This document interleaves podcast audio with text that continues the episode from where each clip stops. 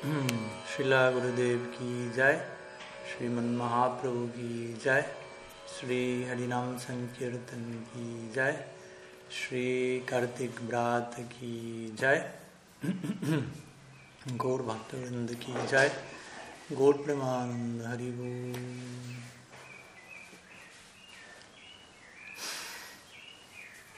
Entonces, muy buenas tardes a todos. Bienvenidos y gracias por su participación.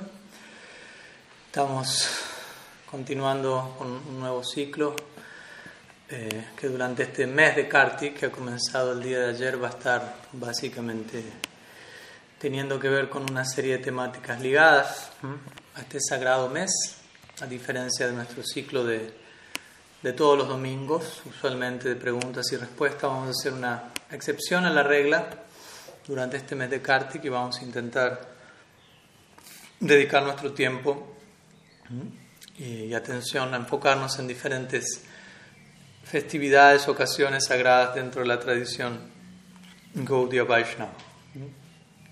Quizás ya están al tanto de esto, quizás sea una sorpresa para algunos de los recién conectados, aunque hemos anunciado con cierta anticipación que así va a ser la dinámica este mes.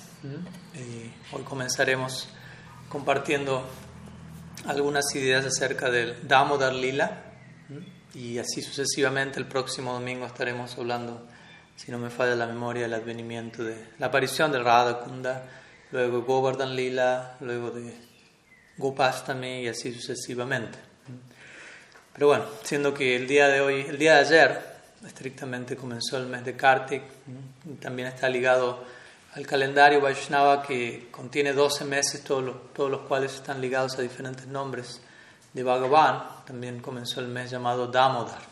Entonces, en conexión con Kartik Brata, que es este mes que principalmente está representado en la figura de, de Sri Radha, también hay, hay un énfasis considerable en Damodar, el concepto de Damodar y obviamente un lila central que gira en torno a la idea de Damodar, aunque hay más de, un, una narrativa en las escrituras al respecto. Damodar es un nombre de Vishnu y en este caso de Krishna, puntualmente, que significa aquel que es atado, Dama, Udara, en su Udara. Udara quiere decir en su abdomen. Entonces aquel que es atado en su abdomen, por lo cual inmediatamente nuestra mente viaja al Yashoda Damodar Lila, el pasatiempo en el cual Sri Yashoda captura, si se quiere, a Yashoda Nandan Krishna de esta manera. Así que hoy vamos a tratar de explayarnos al respecto, compartiendo un poco la narrativa que se da en el décimo canto del, del Srimad Bhagavatam y tratando de extraer algunas algunas ideas, algunas, muchas enseñanzas que esta importante sección del Bhagavatam tiene para, para regalarnos. Obviamente, como digo, hay otros Damodar Lila, hoy nos vamos a enfocar en este, Yashoda Damodar, también tenemos Radha Damodar Lila, vamos a hablar brevemente al respecto. Y en este mes también se suele, eh, unánimemente, todo, toda la comunidad Gaudiya Vaishnava, sin importar a qué línea pertenezcan, se unen en, en la adoración a Damodar, en el ofrecimiento diario de una Akash Dipa de una lámpara de guía ofrecida al Akash, al espacio, al éter, obviamente ofrecida a Damodar. y, y, todo esto es altamente recomendado en el Hari Bhakti Vilas de Sanatan Goswami, etc. Es una meditación muy, muy especial también que está ligado al Damodar Lila. Entonces, este Damodar Lila, sobre el cual vamos a, a explayarnos hoy, tiene que ver con se encuentra escrito en el décimo canto del Bhagavatam, en el capítulo número 9 de este décimo canto del Srimad Bhagavatam. Como, como ustedes saben, ayer estuvimos hablando un poco, todo el Srimad Bhagavatam es mm, básicamente es la representación literaria de Krishna mismo. Mm, no es diferente de Krishna, existe Granta Bhagavat, que quiere decir Bhagavan en la forma de una obra literaria, pero el Bhagavatam no es meramente un libro, es considerado como Krishna mismo y especialmente el décimo canto representa los diferentes cantos o volúmenes de la obra, eh, metafóricamente se compara a distintos miembros del cuerpo trascendental de Krishna. Y el décimo, el décimo canto representa el rostro sonriente de Bhagavan, la parte más cautivante, si se quiere, más atractiva. Y en este décimo canto, en donde, donde, encontramos la cima de la obra, es un canto que tiene 90 capítulos, la mayoría de los cantos del Bhagavatam tienen 15 capítulos, 20, 30 capítulos, el, el décimo canto tiene 90 capítulos prácticamente. Es casi como, no la mitad de, de, toda la obra, pero un tercio básicamente, no he, hecho, no he sacado la cuenta, pero el punto es que allí se encuentra una sección muy importante y dentro del décimo canto hay diferentes secciones, todas las cuales giran en torno a Krishna, pero tenemos tres departamentos centrales, son Brindavan, Mathura y Dwarka. Entonces los primeros capítulos son los que hablan acerca de Krishna en Brindavan, en Braja, Lila, Kata, y esa es la sección central para los Gaudiya Vaishnavas. la Jiva Goswami menciona que cuando Rupa Goswami recomienda el estudio del Bhagavatam como una de las prácticas centrales del Bhakti, Bhagavat Shravan, oír el Bhagavatam, uno de los Panchanga Bhakti, de las cinco angas centrales del Raganuga Bhakti o del Bhakti, eh, él dice, especialmente eso se refiere a oír el décimo canto del Bhagavatam. Obviamente con esto no queremos decir que se negligiencien las demás secciones, pero sí que se entienda todo el resto del Bhagavatam, cantos 1 al 9, 11 al 12 y canto 10 cuando habla de Mathura y Dwarka, todo eso existe ahí para ayudarnos a entender mejor esa sección del Bhagavatam en donde se habla acerca de Braja, Braja Lila, acerca de Braja Krishna, el de, de los Gaudiya Vaishnavas junto con Sriman Mahaprabhu. Y bueno, en este décimo canto del Bhagavatam, principalmente y la sección que tiene que ver con el Braja Lila, prácticamente antes de que Krishna parte de Brindavan. Como ustedes saben, en el Viraja Gita que comenzamos ayer, estamos en esa sección al mismo tiempo. Esto es en el capítulo 39 del décimo canto. Entonces, casi la primera mitad del décimo canto habla de Krishna en Brindavan. Y hay tres, uh, ¿cómo decirlo? Tres ejes alrededor de los cuales el Braja Lila va girando. La dinámica de la, de la vida de Krishna en, en, los pasatiempos terrestres va girando. Y son Vatsalya, Sakya y Madhurya. Esos son sus tres, eh, ¿cómo decirlo?, estados emocionales principales que tienen que ver con, hasta un punto muy similar a nuestra propia vida, como decimos siempre, ¿no? En la medida que nuestros años van pasando, nuestra vida pasa a girar alrededor de ciertos tipos de relaciones que nos van definiendo a nosotros como personas. Entonces, en nuestros primeros años, como bebé, niño, nuestra vida gira en torno a nuestros padres. Y nosotros nos vemos a nosotros mismos en relación a ellos. Todavía no tenemos un mundo de relaciones románticas, amistosas, nuestro círculo social no es muy amplio. Papá, mamá, paremos de contar. La abuela, algo así, pero ya. Y en base a esas relaciones surge un sentido del ser obviamente no, queremos hacer una comparación absoluta entre el Krishna Lila y nosotros, pero... Entonces, estábamos mencionando, ¿no? Como por un lado nuestra vida siendo niños gira en torno a nuestros padres, ese tipo de vínculo es lo que nos va a definir centralmente. Y similarmente ocurre con Krishna, como vamos a ver. En este Vatsalya Lila, con su vida girando en sus primeros años en la tierra, por decirlo así, alrededor de Yashoda, Nanda, básicamente. Luego, por otro lado, ah, cuando uno crece un poco más, la vida de uno gira en torno a sus amigos. Uno ya empieza a tener amigos, ya empieza a compartir con ellos, ya empieza a pasar un rato largo con ellos, ya no está tan interesado en estar con sus padres. Los padres más bien lo van a buscar a uno para que deje de jugar y uno quisiera pasar el día entero con sus amigos. Entonces eventualmente eso va a pasar con Krishna también, ¿no? en su edad intermedia conocida como Pauganda, la edad inicial es conocida como Kumar. Y eventualmente existe la otra etapa cuando comienza a florecer ah, la adolescencia de uno, eh, en donde comienzan a activarse las sensibilidades románticas, por decirlo así. Y allí ya uno, ¿no? cuando uno se ha enamorado, uno tiene su novia, su novio, su pareja, etcétera, ya no hay mucho tiempo ni siquiera para encontrarse con los amigos, ¿no? que decir con los padres. Y si eventualmente uno se casa y tiene hijos, ya uno sí llama a los padres a esas alturas para que vengan a cuidar los hijos de uno nomás.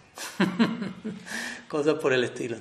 Entonces vemos cómo va, va habiendo un, ¿no? un traslado de, de, alrededor de qué sensibilidades van girando la vida de uno y de la misma manera Krishna va pasando por estas etapas y el décimo canto del Bhattan se gira en torno a ello. ¿no? En sus primeros años, alrededor de, en su Kumar Lila, su edad de niñez, eh, alrededor de Vatsalya, el vínculo paternal, luego en Poganda Lila, infantil ya, no, no solo un bebé, sino un niño más crecido, Sakya, alrededor de su amistad con los Gopas, los Sakas, y eventualmente su edad eh, Kishore, que es su edad de eterno adolescente, gira en torno a, a Madhurya, a su vínculo amoroso con Sri Radha, las Gopis, etc.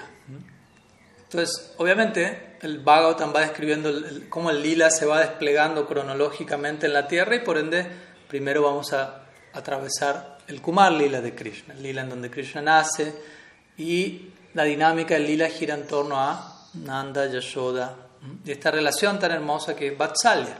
Aunque en nuestra escuela particular de Gaudiya Vaishnavismo, eh, la proyección en Vatsalya no suele ser un, como un ideal alcanzar una especialidad de nuestro linaje, como si lo es en otras escuelas, por ejemplo, los seguidores de, de Balava, de Balava, la Balava Sampradaya, ellos son eh, especializados en, en Vatsalya Rasa, ¿no? y la mayoría de los habitantes de Brindavan, si uno va a Brindavan, los Brajavasis, muchos de ellos son seguidores de Balavachari, muchos de ellos están en Vatsalya Rasa con Krishna, uno lo va a sentir. De hecho, cuando Jagadananda quiso ir a visitar Brindavan y le pidió permiso a Mahaprabhu, Mahaprabhu le dijo, pero no te asocies tan de cerca con los Brajavasis porque el humor de ellos es diferente al que tú estás cultivando. Entonces, de esa manera, Vatsalya tenemos por un lado, que obviamente, aunque no sea la especialidad de la Gaudiya Sampradaya, no quiere decir que, que no haya una que no apreciemos eso, que no lo glorifiquemos, que no nos sintamos nutridos, inspirados al poder hablar y escuchar acerca de eso, como lo vamos a estar haciendo hoy. Eh, y bueno, principalmente pasatiempos centrales de esta etapa de Kumar Lila, Vatsalya Rasa son pasatiempos como el Damodar Lila que vamos a estar viendo hoy. Luego pasatiempos centrales en Sakya Rasa, Poganda Lila serán pasatiempos como Brahma Vimohan Lila, Denuka Sura Lila, que gira más en torno a Krishna con sus amigos en el bosque, las vacas jugando, etc. Y luego obviamente pasatiempos que más estarán girando en torno a la edad Kishore de Krishna y su vínculo romántico con las gopis serán, entre otros, el famoso Rasa Lila, que el día de ayer también se celebraba, la noche de luna llena en el que Krishna se sintió inspirado para tocar su flauta y llamar a las gopis, y entre otros. Entonces, yendo al Damodar Lila, esto como para dar un poco de, de contexto, dónde se encuentra este Damodar Lila, qué rol va a ocupar, etcétera, etcétera. Y especialmente este Damodar Lila es algo muy simbólico, más allá de de que gira en torno a Vatsalya Rasa, porque nos muestra ¿no? una forma del absoluto muy, uh, ¿cómo decirlo? Muy poco común, ¿no? al menos para nuestro ADN occidental, en donde Dios es generalmente considerado como el todopoderoso, gigante, ¿no? alguien estando totalmente consciente, Dios está allí, eso generando una determinada distancia, todo lo que en sánscrito se resume con la palabra Aishwarya. Aishwarya quiere decir grandeza, majestuosidad por parte de Dios. ¿Por qué? Porque Él exhibe eso en reciprocidad a la conciencia del adorador. Entonces alguien que adora a Dios en Aishwarya es alguien que está consciente. Esa persona en el altar es Dios y hay que adorarlo. Él debe ser adorado, es el ser supremo. Y el hecho de que uno conduzca su adoración con ese espíritu hace que Dios aparezca en una forma en particular para reciprocar acorde al humor del adorador. Es un principio establecido a lo largo de las escrituras. De acuerdo a cómo uno se aproxime a Dios, Él va a reciprocar en conformidad. Y eso mismo se aplica al Damodar Lila, como vamos a ver. La forma particular y única en la que Krishna aparece aquí, en la que Dios aparece aquí, es justamente una forma que aparece de esa más forma, valga la redundancia, en correspondencia al humor con el que Yashoda se acerca a Krishna. Y Krishna únicamente existe para responder apropiadamente al amor de sus devotos. Es un punto muy, muy importante que este Damodar Lila va a intentar hacer con la simbología de la soga, que obviamente la soga en un sentido puede ser, si, es interpretado de manera externa y ordinaria, puede surgir un poco, puede parecer un tanto disfuncional esto, ¿no? Uno puede decir, pero ¿qué es esto? ¿no? Una madre atando a su hijo con una soga, tiene que salir en todas las, en todas las noticias, ¿no? O sea, que la metan presa esa mujer. Pero vamos a entender cuál es el trasfondo de eso y, y, en última instancia qué es lo que representa esa soga, ¿no? Y eso que representa, como se imaginarán, es lo que podríamos llamar prema raja, que es el, la soga del prema, la soga del amor divino, ¿no? La, la única manera de capturar al infinito. Imagínense, ¿no? Por un lado tenemos al infinito, al ilimitado, aquel que es, no tiene comienzo ni fin. Cuando Krishna quiere mostrar eso, lo muestra, como cuando se lo mostró a Arjuna en el Bhagavad Gita. Arjuna le dijo, muéstrame tu forma universal. Bueno, ¿no? y Arjuna contempló una forma que no tenía comienzo, no tenía fin, ilimitadas manifestaciones surgían, algo abrumante, era demasiado, hasta que Arjuna le dijo, retira esa forma, por favor, es demasiado, vuelve a tu forma de dos brazos, ¿no? satisface mi corazón, mi mente nuevamente. Pero Krishna al mismo tiempo es ilimitado, aunque parece supremamente limitado, ¿no? atado, aún en especialmente. Esta es la, la, especialidad, como digo, de la Gaudiya Sampradaya. Nosotros adoramos a un Dios eh, que se lo ve aparentemente sumamente vulnerable, limitado, como digo, temeroso, como vamos a ver ahora, del castigo de Yashoda, atado por Yashoda, llorando, con crisis emocionales y amorosas en relación a Sri Radha. Uno dice, ¿qué es eso? Obviamente todo eso nos permite empatizar y acercarnos, acercarnos más en nuestra humanidad a esa expresión del absoluto, pero es igual de importante entender cómo Él sigue siendo absoluto y todo eso que está pasando se está dando desde un lugar muy diferente a como nosotros lo podemos expresar o experimentar meramente desde la plataforma humana. Entonces, es un punto muy importante y el Damodar Lila va a intentar establecer eso en el capítulo 9. Ahora, antes del capítulo 9 del Damodar Lila, tenemos el capítulo 8 del décimo canto del Bhagavatam, donde se va creando el, clima, por decirlo así, a este Damodar Lila. Y es un capítulo en el cual Yashoda contempla toda la creación cósmica dentro de la boca de Krishna. Algunos comentaristas dicen que ella ve eso en el, en el vientre de Krishna, en el, abdomen de Krishna, lo cual le da todavía más fuerza porque el, el capítulo siguiente ella ata a Krishna con una soga en ese abdomen que unos minutos antes estaba manifestando universos enteros. Entonces uno, traten de pensar, traten de utilizar su lógica y decir, ¿cómo puede ser que con una mera soga alguien pueda atrapar a alguien o atar en un abdomen que hace unos minutos atrás exhibió ilimitados universos. Obviamente la conclusión es no, no puedo, decir, va más allá de mi capacidad lógica. Tarko pratishtanat, dice el Veda. Si intento abordar la realidad únicamente, exclusivamente a través de, la lógica, a pratishtanat, quiere decir, voy a quedar parado en ninguna parte. Mi, situación va a ser un limbo. Especialmente si intento acercarme al Krishna Lila a través del, del intelecto y de, mi, de, mi, facultad racional únicamente, eso no va a ser suficiente. Porque pues estamos hablando de algo llamado achintya. Achintya significa inconcebible, pero inconcebible no significa que esto no es posible de entender de ninguna forma, sino únicamente va a ser concebible si me acerco a esto a través de la revelación, a través de lo que dice Shabda Brahma, Shabda Brahman, lo que dice la revelación, el mensaje revelado, no lo que dice mi propio sentido común y capacidad lógica e intelectual mundana, que es limitada, en fin de cuentas. La realidad última, la verdad última tiene que ser ilimitada. Entonces yo como voy a capturar lo ilimitado con facultades limitadas. Entonces dentro de mi límite debo llegar a esa conclusión tan sabia, de reconocer mis límites, de reconocer la naturaleza ilimitada del absoluto y adoptar los medios correspondientes para que ese plano superior e infinito, por su infinita misericordia y capacidad, elija revelarse al finito, a nosotros, al verse complacido con nuestra, con nuestra actitud. Todo esto tiene que ver con el Dhamma Darlila también, como vamos a ver. Es en ese momento en el que Krishna accede a ser atado, cuando durante un tiempo era, era imposible para Yashoda capturarlo una y otra vez, por más que lo intentaba. Entonces, en este octavo capítulo, como ustedes saben, y no voy a entrar en detalle porque es una historia que también podría tomar buen tiempo, pero en pocas palabras, Krishna, algunos de los amigos de Krishna lo denuncian con Yashoda, básicamente.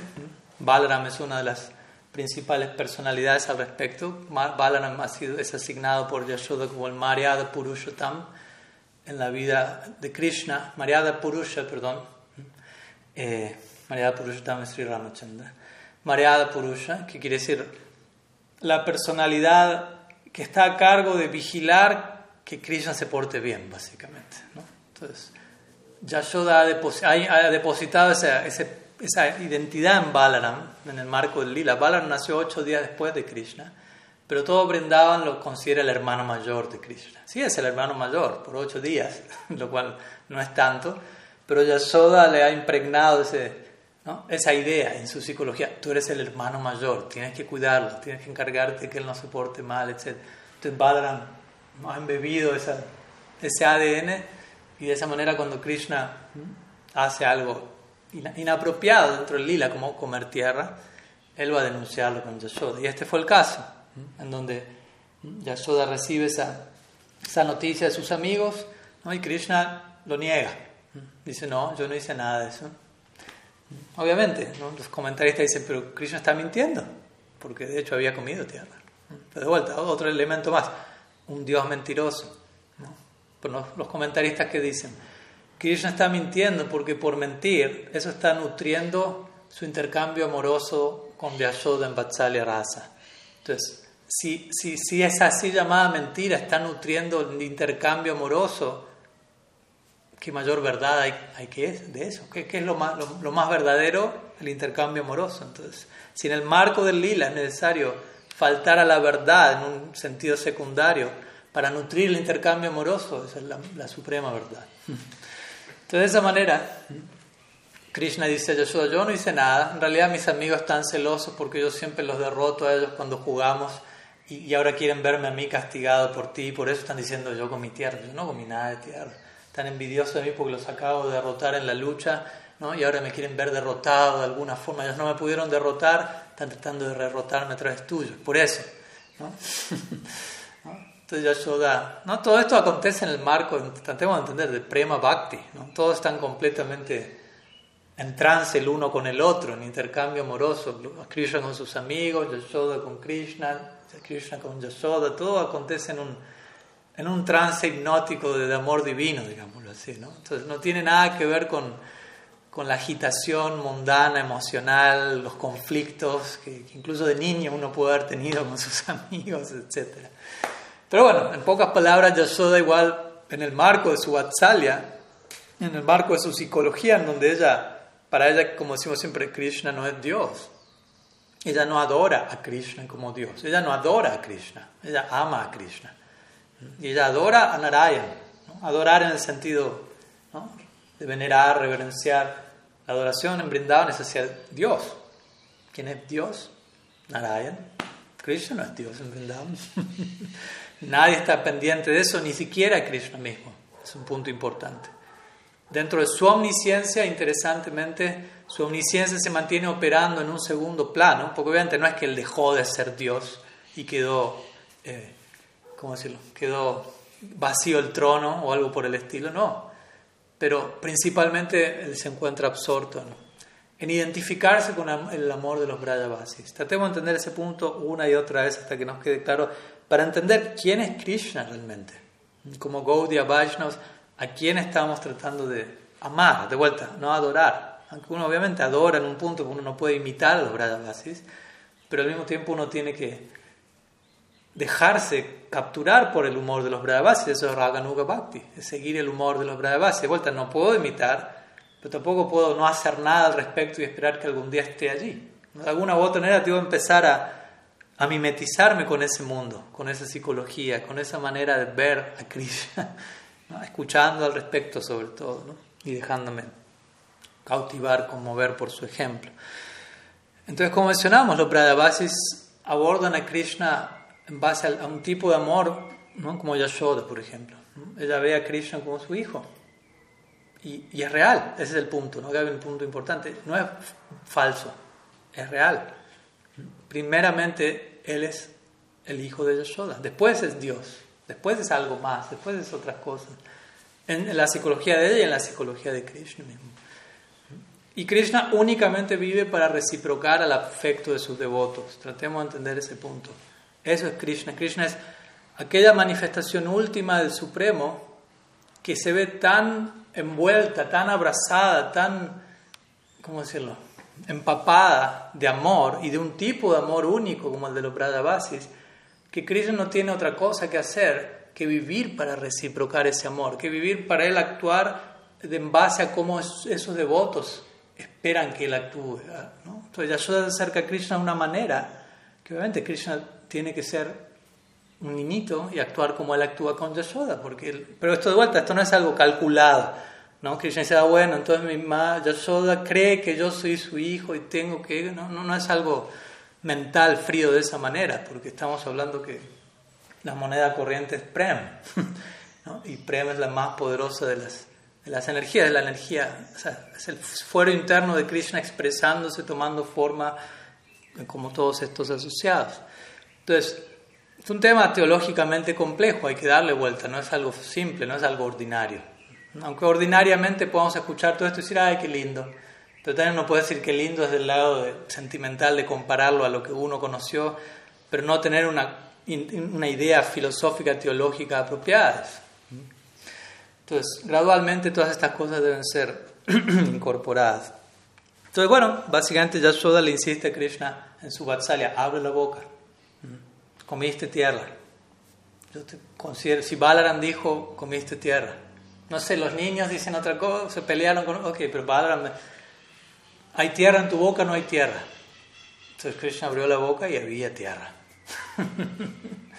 no solo había tierra, había planetas, tierras, había universos enteros. ¿no? Y Yashoda contempló esa escena y contempló universos enteros y dentro de ese universo había un planeta Tierra y dentro de ese planeta Tierra estaba ella observando la boca de Krishna y dentro de esa boca de Krishna había universos enteros y de esos, universos otro planeta Tierra y ella adentro mirando, ¿no? una escena que era como un, como un mamushka, ¿no? que uno va abriendo y siempre hay algo más y más y más. ¿no? Entonces, imagínense en la psicología de Yashoda, eso fue desconcertante porque ella no estaba pensando en Krishna en términos de el ser supremo, absoluto, etc. Mi, bebé. Entonces, ¿qué está ocurriendo aquí? por un momento ya queda desconcertada, etc. Pero bueno, eventualmente la conclusión a la que ella llega, estoy resumiendo todo un capítulo del Bhagavatam, ¿no? porque ella obviamente empieza a pensar, pero ¿por qué es esto tan extraordinario? La conclusión a la que ella siempre llega es, Narayan, en, tu, en última instancia Narayan está haciendo algo increíble a través de mi hijo. Es Narayan, es Dios. Gargamuni dijo cuando Krishna nació, que Narayan iba a hacer cosas increíbles a través de él, ya, somos tan afortunados de, ser bendecidos con, un hijo bendecido por Narayan, Jai Narayan, Om Namo Narayana. De esa manera ellos terminan glorificando a Narayan, siempre en el marco de Krishna. Y ahí aparece un verso muy importante del Bhagavatam, antes de empezar el capítulo de Damodar Lila, que dice: Trayo Chopanishabdischa Sankhya Yogascha Sattatai Upagiyamana Mahatmyam Harim Harim Harim, Harim Entonces este verso, que especialmente lo, remarca um, Vishwanath Chakravarti Thakur, dice, los tres Upanishads centrales, ¿no? obviamente después hay cuarto Upanishad, los Vedas básicamente se refiere, perdón, no los tres Upanishads, los tres Vedas, los Upanishads, los Vedas, eh, otros escritos, sattvatas, diferentes escrituras sagradas hablan de las glorias de Krishna como el ser supremo y el absoluto. Pero Harim para ella, ¿no? aquí está hablando de Yashoda, para ella él era meramente su hijo, meramente entre comillas. Dice, este verso es el Paribhasa Sutra de todo el Krishna Lila. Un Paribhasa Sutra es un verso o una sección muy condensada, breve, que pone en contexto todo lo demás, en este caso el Krishna Lila. Entonces él dice, este verso está sentando la pauta de qué va el Krishna Lila. ¿Y qué es lo que dice este verso justamente? La mayoría de las personas adoran a Krishna como el Ser Supremo, como Dios, el Absoluto. Las escrituras declaran eso. Pero Yashoda tiene otra opinión.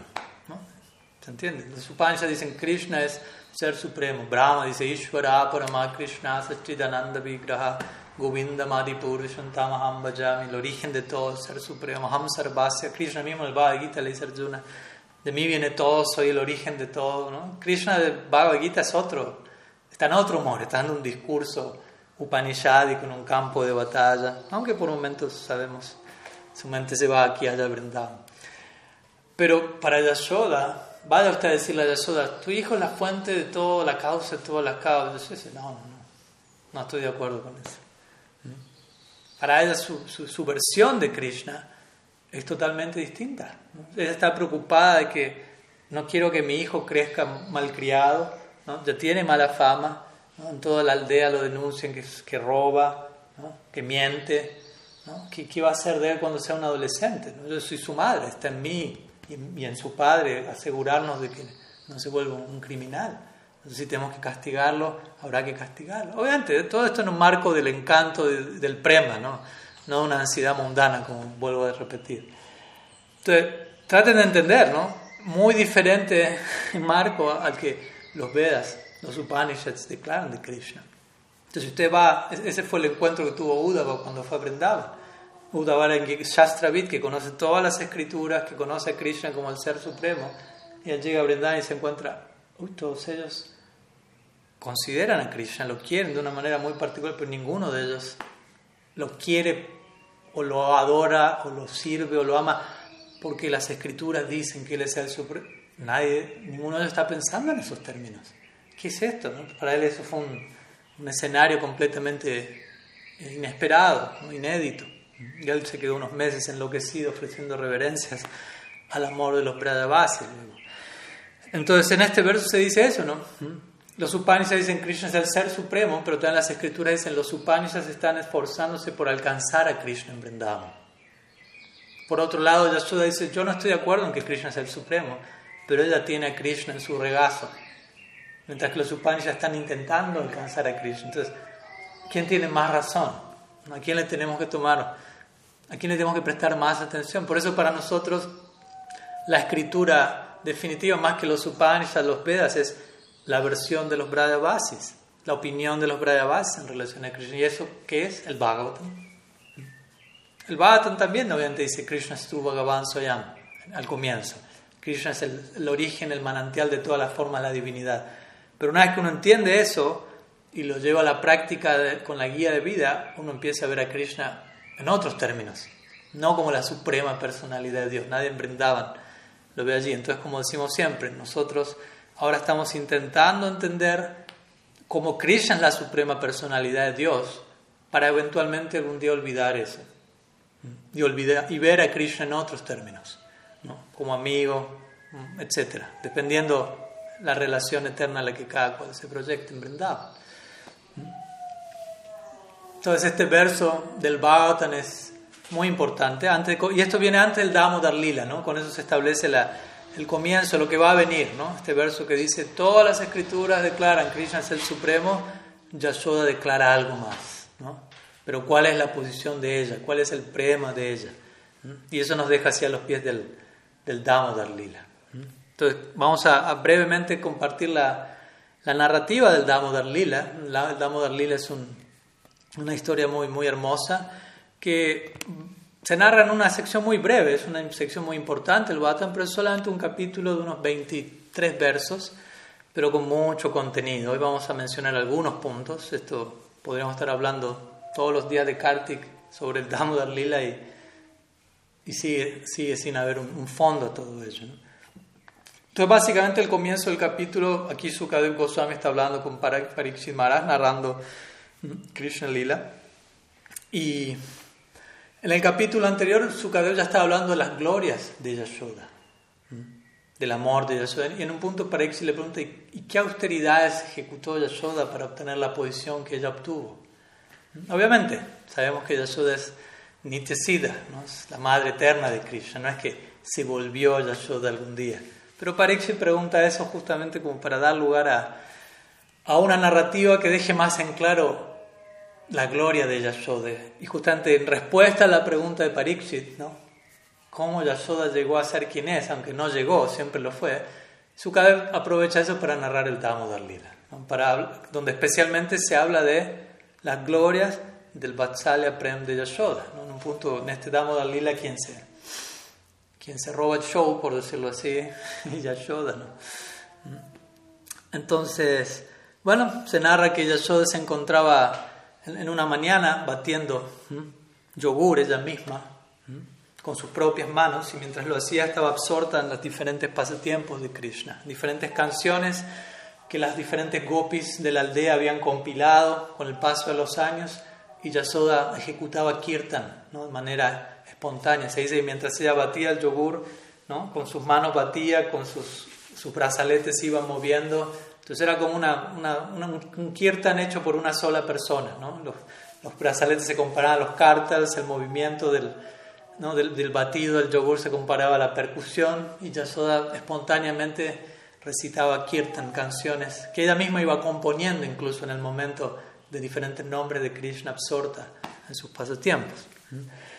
Y se dice que ella misma se encargaba de, ella siendo la reina de Brindavan, la reina de la comunidad pastoral, tenía muchos sirvientes que podían estar haciendo el trabajo por ella, pero ella misma quería hacerlo para Krishna. Entonces, lo cual nos habla de este punto importante. Nanda Maharaj mismo, él a diario eh, ordena las vacas.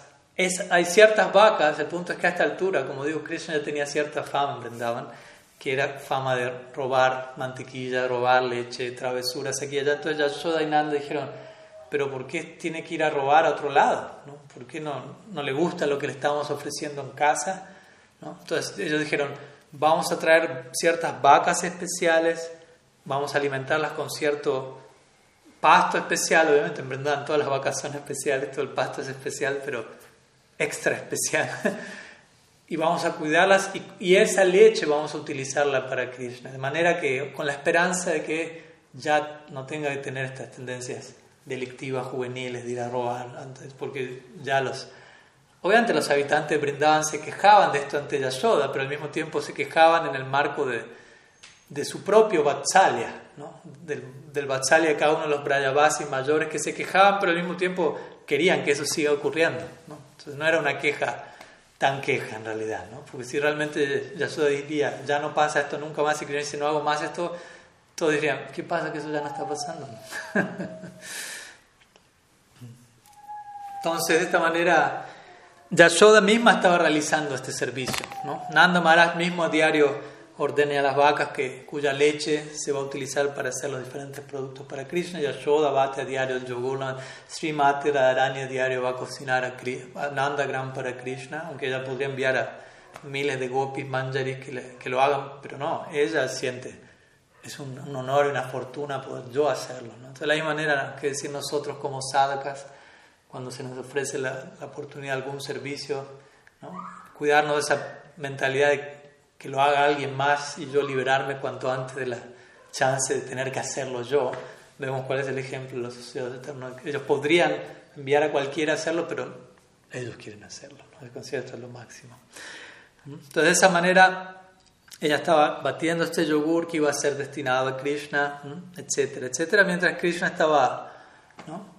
Descansando, era la mañana, descansando al otro lado. Entonces, de esa manera ella es descrita batiendo ¿no? con considerable esfuerzo, como abocada a la tarea básicamente, y, y, se describe cómo todos estos ornamentos de su cuerpo se iban moviendo al compás en una orquesta de una sola dama, por decirlo así, ¿no? y absorta en Vatsalya Rasa, recordando a Krishna, derramando lágrimas, ¿no? derramando leche de su pecho, ese es uno de los de los, de los síntomas extáticos que son únicos a Vatsalya Rasa, que es leche materna derramándose del pecho en, en éxtasis, ¿no? como un rebalsamiento de afecto ¿no? por parte de Yashoda.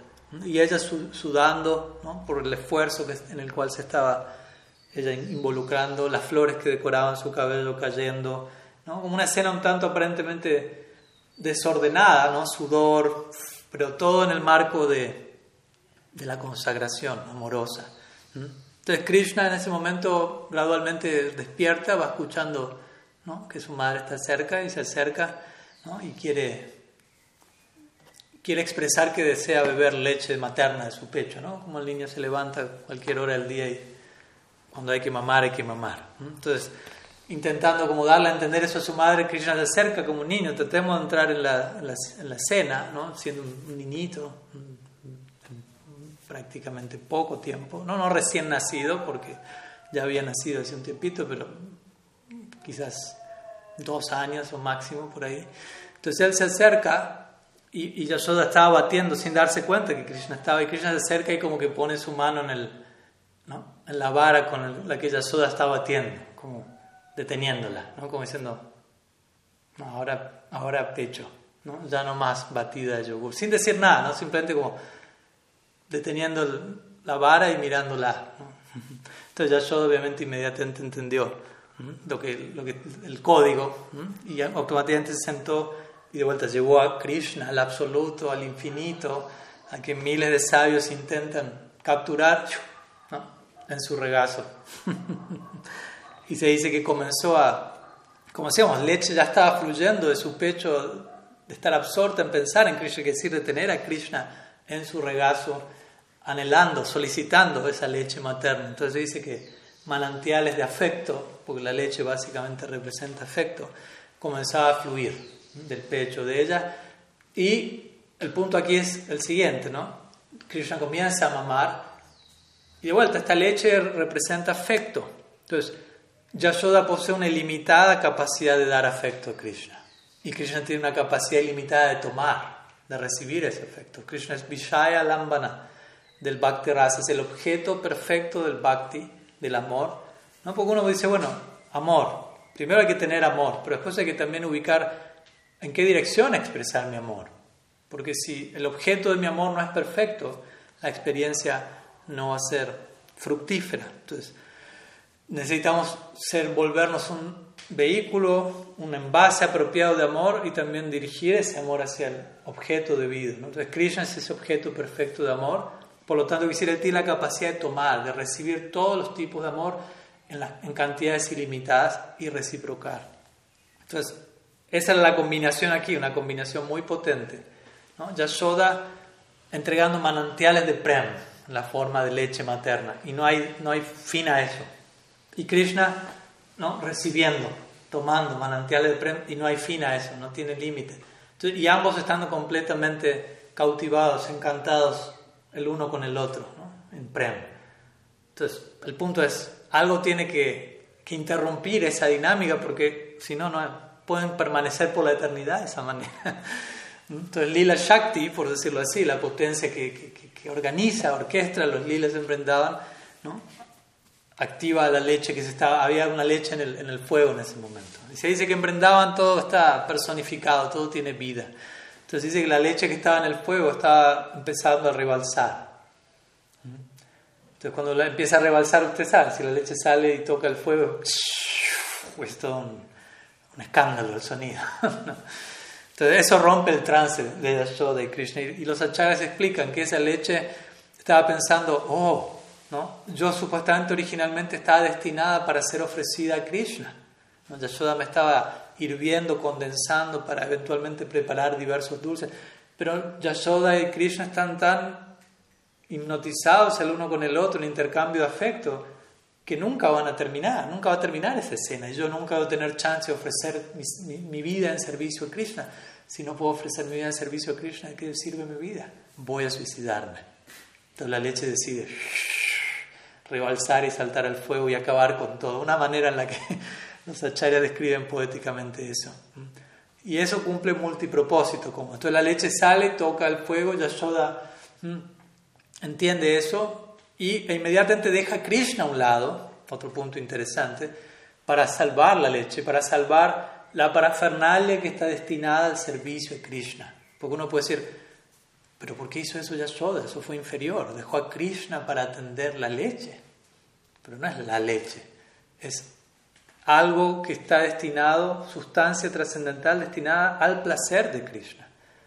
Y obviamente Yashoda le está dando placer a Krishna darle de mamar, pero al, al dejar a Krishna, entre comillas, dejarlo, no lo está dejando, está yendo a atender lo que va a dar placer a Krishna. Entonces, en un sentido, no lo está dejando a Krishna. Aunque por fuera parece que lo deja, en realidad está atendiendo una extensión de su vida de servicio a Krishna. Y obviamente es necesario que haga eso para que el lila se desarrolle como vamos a ver que se sigue desarrollando.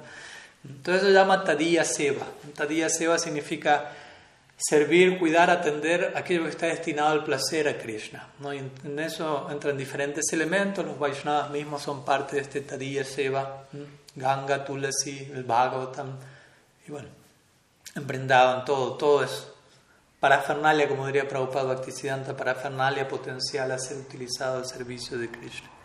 Entonces el punto es que Yashoda fue a hacer esto y Krishna fue hecho a un lado y Krishna el punto es no estaba satisfecho porque no había saciado su sed de leche de Prem. Y es el problema, entre comillas, con el Prem. Que el Prem, el amor divino, da plena satisfacción, pero siempre se puede más. Pero es muy diferente este tipo de insatisfacción a la insatisfacción que nosotros conocemos en el mundo del deseo egoísta, porque también está eso. Cuando uno tiene deseos egoístas, eso siempre termina en ira, en enojo, en frustración, porque siempre hay insatisfacción, pero nunca hay ningún tipo de, plenitud allí. El prema genera un tipo de plenitud, pero genera un horizonte que siempre puede seguir creciendo en tipos de plenitud. Entonces, es otro tipo de insatisfacción, es una manera de decirlo en palabras, pero por favor, cuidémonos de no comparar una cosa con la otra. Entonces, Krishna expresa enojo ahora, ¿no? porque no estuvo feliz con la idea de que Yasoda lo dejó a un lado, tendió la leche y fue interrumpido su su mamar del prem de ella. Entonces él se describe como enfadado, con lágrimas en sus ojos y él rompe la vasija de yogur. Recordemos, Yasoda estaba batiendo yogur antes de darle de mamar a Krishna. Entonces se dice que rompe la vasija de yogur y se esconde en una habitación donde nadie lo veía y se pone a comer lo que Yasoda estaba batiendo. Entonces se dice que Yasoda atiende la leche ¿no? Ella, había ido por un momento, ella no vio esa escena en ese momento. Entonces ella vuelve al lugar donde estaba dándole de mamar a Krishna y ve la, la vajilla, la vasija del yogur rota y obviamente no ve a Krishna. Y ve una serie de indicios en el camino. ¿no? Ve de una serie de pequeñas huellas de yogur en el camino. E inmediatamente ella concluye, ¿no? Krishna rompió esto y ahora se encuentra oculto aquí y allá. Entonces ella empieza a seguir las huellas y también empieza a escuchar las campanillas, porque Krishna tenía campanillas en la cintura y demás, en todos los distintos movimientos de Krishna. ¿no? Era la manera, una manera en la que la madre sabe dónde está el nene, por decirlo así. Hoy en día, no sé cómo le dan un celular y tienen un GPS o algo así. Antes eran campanillas en la cintura, etc. Entonces el niño estaba gateando y la madre era como, por allá está sonando, etc. Entonces de esa manera ella se acerca y, bueno, ahí se encuentra a Krishna compartiendo yogur y mantequilla y demás elementos con los monos de Vrindavan. Algunos acharyas mencionan que Krishna consideró, bueno, ¿no? mi descenso previo como Ramachandra, ¿no? los monos me ayudaron tanto, me asistieron tanto, pero yo no les pude dar mucho, porque estábamos en el bosque, ¿no? había raíces, no había grandes cosas para compartir con los monos, así que ahora en mi descenso en Brindavan, los voy a alimentar como no los pude alimentar en el bosque, en mi Ram Lila. Entonces, por eso Krishna ¿no? está compartiendo ellos, mantequilla, yogur, etc. Pero si dice Krishna hacía todo esto mirando a ambos lados, con, con, temor, como ¿no? siguiendo la psicología que también nos acompaña a nosotros. Si uno hace una travesura o si uno hace algo que sabe que no estuvo bien, ¿no? hay algo que una voz de la conciencia que dice en cualquier momento me pueden atrapar, etc. ¿Mm? Entonces dice que Yashoda se acercó por detrás de Krishna, sin que Krishna lo viese sigilosamente para castigarle. De vuelta, vamos a ver a qué nos referimos con castigarle. ¿No? Porque Yashoda saben que únicamente tiene prem, entonces el así llamado castigo se va a dar en el marco del, del prem también. Entonces Krishna se, se veía temeroso, ¿no? Las escrituras dicen, Yad Viveiti Swayam Bayam. El Bhagavatam dice, el temor personificado le teme a Krishna. Pero aquí, Krishna le teme, como vamos a ver, al castigo de Yashoda. ¿no? Entonces, eventualmente Krishna se da cuenta, Yashoda se acercaba vara en mano. ¿Mm? Aunque los comentaristas mencionan, ella acercó una vara en mano, pero en realidad ella nunca le, le pegaría a Krishna una vara. Simplemente era ¿no? como el símbolo de intimidación, como diciendo, pórtese bien, pequeño. Entonces dice cuando Krishna vio a Yashoda con la vara, salió corriendo completamente aterrorizado. De vuelta, ¿no? Es algo desconcertante. Tratemos de entender a alguien que tiene plena conciencia. Krishna es el supremo, el ser supremo. Pero él está corriendo, está atemorizado, está llorando. Aquí el dice, los yogis tratan de, de alcanzar a Krishna a través de la austeridad, de la meditación, realizan grandes penitencias para acceder a diferentes esferas de realización, Brahman, Paramatma. Pero Yashoda, considerando a ese ser supremo como su hijo, salió corriendo dispuesto a atraparle. Un tipo muy particular de, de vínculo, de relación, de, de acercamiento. Entonces Krishna empieza a correr y Yashoda empieza a perseguirlo. De vuelta, eso es algo que en el universo teológico generalmente no nos suelen hablar de Dios de esa manera. Entonces Krishna en como dice Vishwanath Chakravarti Mukdata. Mukdata quiere decir, él en se ve como desconcertado por la fuerza del prema. Él no se comporta como Dios, él se comporta como Krishna, como decimos siempre. Krishna no es un aspecto de Dios, Dios es un aspecto de Krishna. Hay que entender la idea. Krishna es Dios más allá de Dios. Cuando Dios trasciende su, su designación como Dios, la idea de Dios sigue siendo un rótulo. Como decimos siempre, es como decir el presidente de la república, el gobernador de, la ciudad.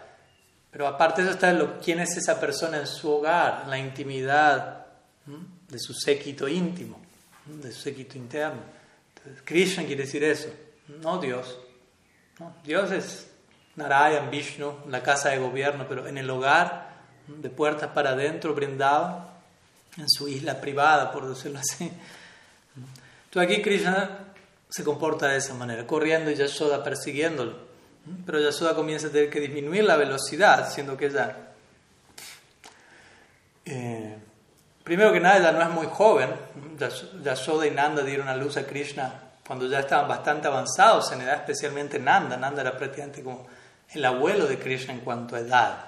Yashoda era un poco más joven, pero no, dejaba de tener sus años. Y bueno, correr y correr. Krishna como un niño pequeñito corría mucho más rápido.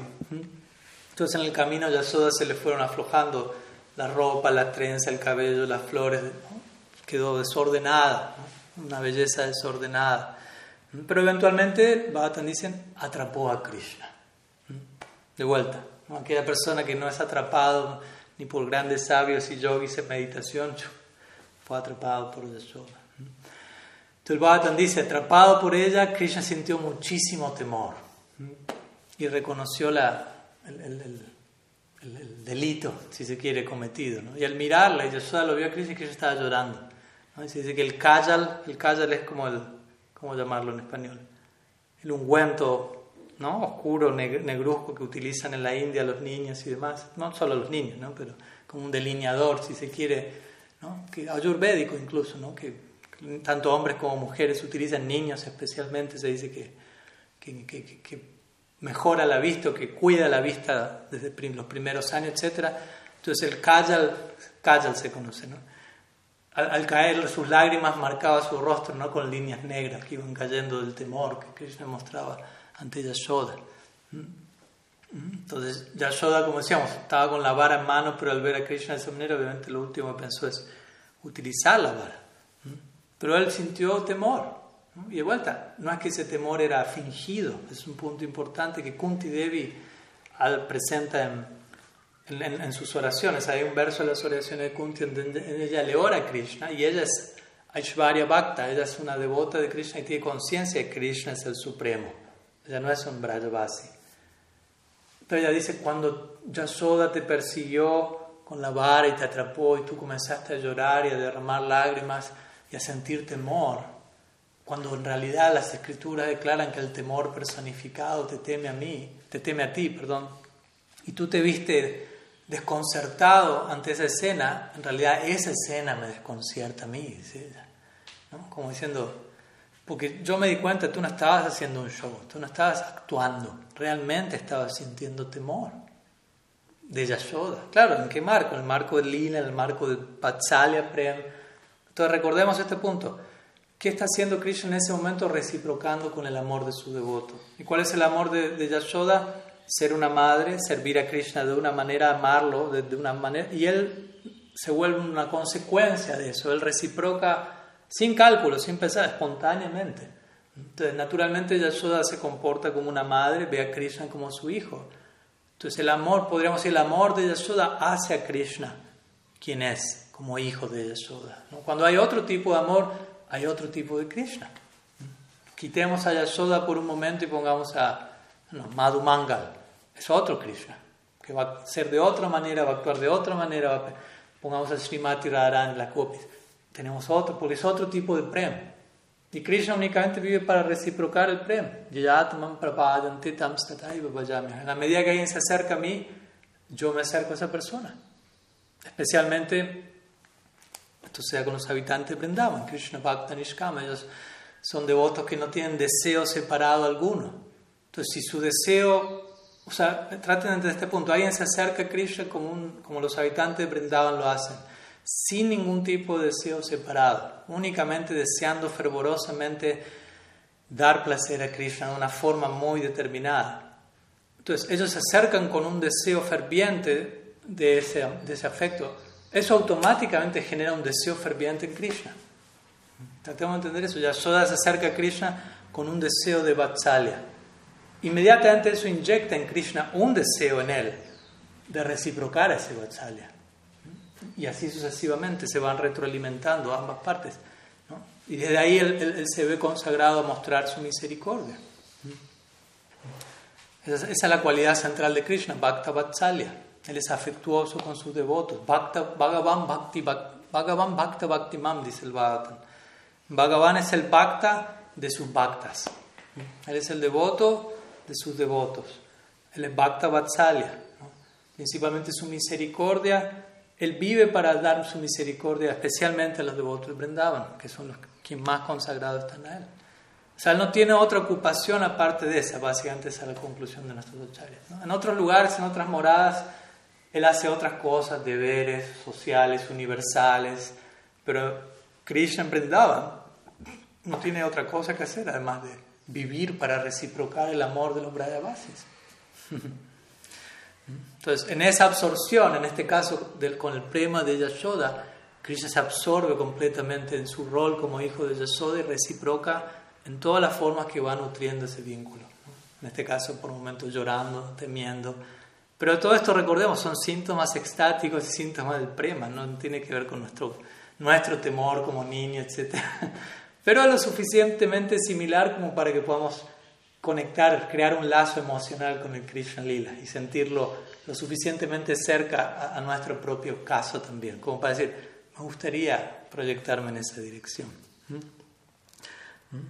Entonces, de ese lado, ¿no? Yashoda, el Bhagavatam declara aquí como Yashoda en todo momento, todas estas escenas, el Damo Lila estaba completamente cautivada por un intenso amor por su hijo. O sea, esa era la, la pauta central, ¿no? Cautivada por un intenso amor por Aunque por fuera eso tomase la forma de reprimenda o caricia o lo que fuese, todo eran síntomas de un intenso vatsalya. El Bhattan dice, debido a semejante vatsalya, ella ni siquiera se preocupó de saber quién era él. Quién era él en el sentido de llegar a entender que era Dios. Porque vuelta, para Yasoda, quién era él, ella sabe quién es él. Por encima de considerarlo a él Dios. Incluso cierta sección del Bhattan surge esa idea. Por ejemplo, cuando Krishna alza Govardhan, eso lo vamos a hablar en un par de semanas, pero ah, luego de hacerlo, los habitantes de Brindavan le dicen a Nanda Yashoda, pero tu hijo hizo algo extraordinario, tenía cinco años, levantó una colina con el dedo izquierdo, el dedo, mano izquierda, dedo menique, una semana. No cierran los números, debe ser alguien extraordinario. O sea, un niño de cinco años no suele hacer eso. y ya hizo varias cosas hasta ahora, no es la primera cosa extraordinaria. Y, esta vez lo vimos con nuestros propios ojos, porque antes Putana murió, etc. Los Brahavasis no estaban ahí. Llegaron y Putana estaba muerta y Krishna jugando arriba y así. Pero ahora durante una semana de corrido, sin interrupción, vieron a Krishna haciendo algo tan extraordinario. Empezaron a sospechar, algunos de ellos, ¿será que es Dios? Algunos, algún Brahavasis se atrevió a sugerir eso. y Nanda como Yasoda empezaron a decir, no, no puede ser Dios. Yo conozco cómo es Dios, yo conozco a Vishnu. Él está en paz, está tranquilo siempre, les verás. Krishna no tiene nada de eso. siempre está agitado, llorando, temeroso, mintiendo, robando. Eso no es Dios. y en última instancia, ¿no? Nanda y Yashoda concluyen diciendo, incluso si él fuese Dios, primero es mi hijo. Después puede ser lo que quiera, incluso Dios. Pero la, consideración primaria es es nuestro hijo. Y, si es nuestro hijo, tenemos que educarlo, y si para eso hay que castigarlo. Y ellos así se absorbían en la, en su vatsalya, ¿no? como locos, básicamente, demencia trascendental. quizás sea Dios también, pero eso es secundario. Imagínense esa psicología. Incluso si es Dios, no me importa tanto como el hecho de que sea mi hijo. Entonces lo que predomina en ellos es su vínculo con Krishna en términos de un tipo de afecto como el que vemos aquí en Vrindavan. De esta manera el Bhattan empieza a citar versos diciendo, aquel que no tiene principio ni fin, no tiene comienzo ni final, ni exterior ni interior, que es omnipresente, ¿no? Como, como vemos cómo Sukadev va combinando Aishwarya con Madhurya, ¿no? La grandeza de Krishna con la intimidad de Vrindavan, para que también el lector no se pierda y piense, esto es algo ordinario nomás, pero que tampoco sea tan aishvárica la narrativa, ¿no? Entonces le empieza a decir, él lo conoce todo, no todo existe en Él en toda la fase del tiempo, Él es absoluto, más allá de toda relatividad, libre de toda causa y efecto, de todo condicionamiento, etcétera. Esa persona está más allá del alcance de los sentidos, etcétera, ahora apareció en la forma de un niño humano, como el hijo de Yashoda, y Yashoda, considerándolo su propio niño, lo ató a un mortero de madera. traten de ver el contraste de, de imágenes que, que Sukadev está dando tan expertamente, ¿no? como bailando la narrativa para llevarnos a la experiencia correcta, ¿no? para no tomar esto como algo mundano, pero para tampoco quedar demasiado, eh, en un humor demasiado reverencial, porque la narrativa del lila no, no, no, lo presenta. Entonces, se dice, Yasuda aquí actúa a Krishna un mortero, no puede decir esto, esto sí que suena más para las noticias, ¿no? como digo, lo actuó. ¿no? Ya lo salió corriendo con un palo, y qué es eso, aunque nunca lo usaría, como dijimos, puede haberlo atado un mortero. ¿Cuál fue la psicología de Yashoda? Yashoda veía a Krishna llorando, atemorizado, que ella en un punto pensó, ah, ¿y, si ¿y si Krishna llegase a, a no querer volver a casa? ¿Mm? Si Krishna llegase a pensar que porque lo quise castigar ya no quiere volver a casa y yo nunca más vuelvo a ver a Krishna, entonces para que no se escape lo voy a atar. Pero esa era la manera, ¿no? Simplemente lo quiso atar por un momento por su vatsalya, por su temor que surgió. ¿Será que Krishna se quiere ir de casa y nunca más lo vuelvo a ver? ¿Qué va, a pasar si nunca más lo vuelvo a ver? Entonces su propio vatsalya Prem la llevó a esa, a esa conclusión. Lo voy a atar. Entonces, como sabemos, intentó atar a Krishna. Intenta atar a Krishna, pero la, cuerda estaba quedaba corta por dos dedos de Narayana el Bhagavatam. Entonces ella trajo una segunda pieza de cuerda para atravesar, rodear la cintura, el abdomen de Krishna y finalmente pues, trajo un poco más por las dudas. Pero siempre le faltaban dos dedos de cuerda, una y otra vez, una y otra vez. Y traía más, y, otra, y todas las demás gopis, a esta altura esto se había vuelto un evento en Brindavan, ¿no? ¿no? Yashoda corriendo, Krishna por todo Brindavan, Krishna, ¿no? Y todos los Brajavasis completamente encantados por la escena, ¿no? porque de vuelta todos brindaban gira en torno a Krishna. Entonces todos se habían reunido en ese momento donde Yasoda se dispone a dar a Krishna, todos los Brajavasis están acercándose y copis mayores comienzan a sonreír, comienzan a prestarle cuerda. ¿no? Se dice que los Brajavasis en su tiempo libre, los pastores hacen cuerda, ¿no? que es parte de algo fundamental para su oficio con las vacas y demás. Si no hay cuerda, no hay, muy, no hay vacas, no hay mucho que hacer con esto. Entonces, en sus tiempos libres ellos suelen hacer cuerda. Entonces había cuerda, hay cuerda en Brindavan. Entonces, toda, toda la cuerda de Brindavan va llegando a Yasoda, básicamente. Pero siempre faltaban dos dedos. Traten de imaginarse Y el abdomen de Krishna no es que estaba creciendo. Uno puede decir, bueno, Krishna se expandía y asumía una forma universal y hacía falta más cuerda. Pero no, Krishna se mantenía siempre en el tamaño estándar, digámoslo así. Pero y, siempre había más cuerda, pero siempre faltaban dos dedos de cuerda. Traten de, situarse ustedes en esa escena, tratando de atar a alguien aparentemente humano, limitado, como Yashoda va a percibir a Krishna. Siempre faltan dos dedos, y cada vez traigo más cuerda, siempre faltan dos dedos. Entonces Yashoda comenzaba a, de vuelta, ya venía unos, un día anterior, como decíamos, ver universos enteros en la boca de su hijo, pero de alguna manera superar la situación con cierta... Ahora, otra situación donde hay una Ishvarya aquí. ¿no? Se dice que aquí aparece Vishwanath y los Goswami mencionan, aparece el Vibhuti Shakti y el Satya Sankalpa Shakti. Son diferentes energías que existen en Vrindavan al servicio de Krishna. Vibhuti Shakti es como la energía majestuosa de Krishna, que de alguna manera no... O sea, ¿qué quiere decir energía majestuosa de Krishna? Justamente esto, Yasuda lo quiere atar, no lo puede atar. ¿Por qué? Porque Krishna es ilimitado. En definitiva, él sigue, ese es el punto. Su apariencia es aparentemente limitada, pero sigue siendo limitado, aunque aparezca como un niño que puede ser medible. ¿no? A veces brindaban, llega el, ¿cómo se llama? El sastre, el que hace los trajes, llega y lo empieza a medir a Krishna, ¿no? para sacarle las medidas para hacerle ciertos trajes. ¿no? Entonces, puede decir, es algo medir al ilimitado. Entonces, brindaban parece que Krishna es medible, pero cuando él gusta, ¿no? es inatrapable. Entonces, el Vibhuti Shakti viene y establece punto también para nuestro beneficio, para no pensar, ah, esa forma es ordinaria, ¿no? sigue siendo ilimitada, aunque parezca limitada. Y Satya Sankalpa Shakti significa la energía que complace todos los deseos de Krishna. Satya Sankalpa significa Krishna desea algo y eso se vuelve realidad. Entonces dice que Krishna en ese momento estaba pensando, yo quiero ir a jugar con mis amigos y a cumplir mis deberes con mis amigos, pero si mi madre me ata aquí, eh, eso no va a ocurrir. Entonces su Satya Sankalpa Shakti aparecía y no le permitía a Yashoda poderlo atar, ¿no? porque Krishna estaba deseando cumplir con sus deberes con sus amigos también, entre otras cosas. Entonces vemos que varias cosas están pasando en simultáneo, diferentes Shakti, diferentes puntos que se están estableciendo en una misma escena. Entonces, bueno, eventualmente se dice que Yashoda terminó reuniendo, como hacíamos, toda la cuerda que había en la casa, los Brayavas se entregaron más cuerda, otras gopis mayores que sonreían y disfrutaban la, escena. ¿no? Y Yashoda también sonreía, ¿no? Obviamente no pensemos que Yashoda estaba, no sé, con el ego destrozado o traumatizado, frustrada, ella estaba en éxtasis, a su manera, pero completamente absorta ¿no? en la tarea de querer atar a Krishna.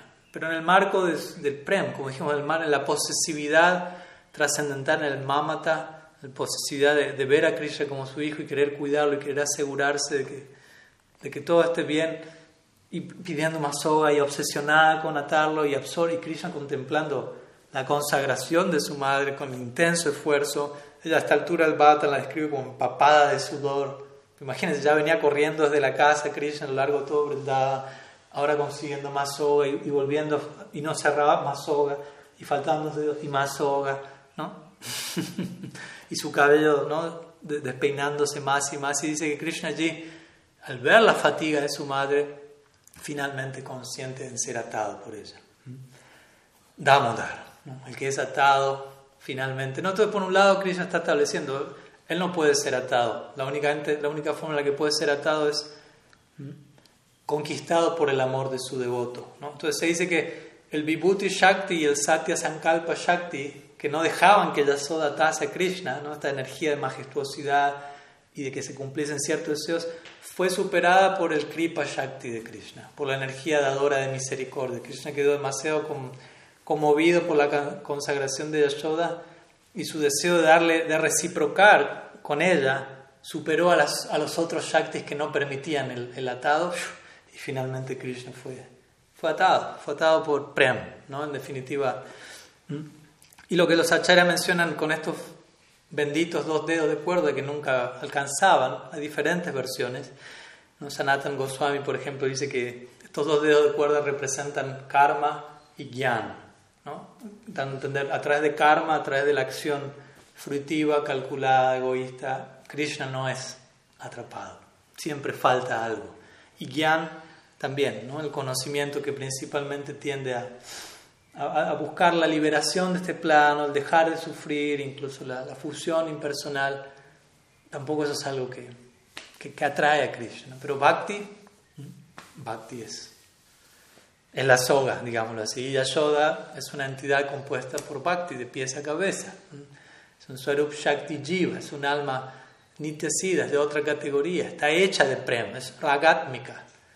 Ese es el término que Sila Rupa Goswami utiliza para describir a los eternos habitantes de Vrindavan. Son ragátmicas. Nosotros aspiramos a raganuga, que quiere decir seguir a los ragátmicas. Ragátmica es decir aquel cuyo atma, raga atmica, cuyo atma, cuyo ser está hecho de raga, de un intenso apego por Krishna. ellos están hechos de intenso apego por Krishna. No, no, hay, no hay otros elementos, no hay elementos psíquicos, materiales, no, es prem, de pies a cabeza, aunque parezca que hay otros componentes. Y por otro lado, otros acharyas mencionan que estos dos dedos de cuerda que, que faltaban tienen, tienen que ver con el esfuerzo personal de uno y la gracia de Krishna. ¿no? Como diciendo, uno se puede esforzar mucho por propia cuenta, pero si Krishna no concede su gracia, hay ciertas cosas que a través de nuestro propio esfuerzo únicamente no vamos a poder alcanzar. Entonces Yashoda, obviamente Yashoda está más allá de nuestra situación, pero nuestros acharyas muchas veces extraen del ejemplo de los asociados eternos ejemplos que son aplicables a nosotros más que a los asociados eternos, como este. Yashoda se esforzaba totalmente, pero hasta que Kripa Shakti de Krishna no se dio por completo, ya no pudo atarlo. Entonces, de la misma manera, nosotros podemos esforzarnos pero si, deberíamos esforzarnos, como dice mi Guru Maharaj, en realidad nuestro esfuerzo es en la dirección de obtener la gracia de Krishna. Debería esforzarme para desarrollar la disposición interna que atraiga la gracia de Krishna. Eso es todo un esfuerzo. ¿Se entiende? Desarrollar la, la, humildad, llegar a la conclusión personal de la necesidad que tengo de, de recibir cierta gracia sin la cual el acceso a cierta esfera es totalmente imposible por mi propia cuenta. Llegar a esa conclusión y sostener eso y vivir en base a ese, estado, eso es todo un esfuerzo, todo un trabajo, pero que apunta a, desemboca en kripakaro, kripakaro, dame tu gracia, dame tu gracia. Entonces, de hecho la palabra kripa tiene que ver con eso, kripa significa misericordia, pero kri también tiene que ver con kriti, con hacer, con el esfuerzo personal, y pa tiene que ver con alcanzar la gracia de Krishna. Como dando a entender, la gracia tampoco es algo, o sea, hay que hacer algo de nuestra parte, no solamente me siento en, un, en una reposera y empiezo a pedirle gracia, misericordia a Krishna.